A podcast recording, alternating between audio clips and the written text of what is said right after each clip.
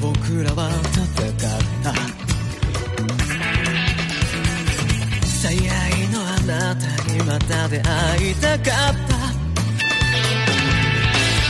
災いのない世の中なんてささいな。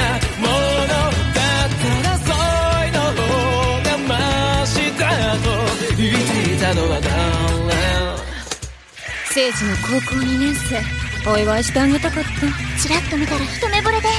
目が合った聖司さんも笑ってくれて。ねえ綺麗でしょ？はあ。だから聖司さん顔を見せてください。全部姉さんに任せて。聖司に好きになってほしい？愛してるよセルキ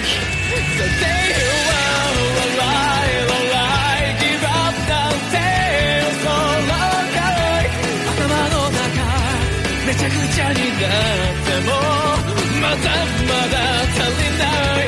邪魔されない。愉快じゃない。期待させて姿になりたいだけさ僕は今を生きている。その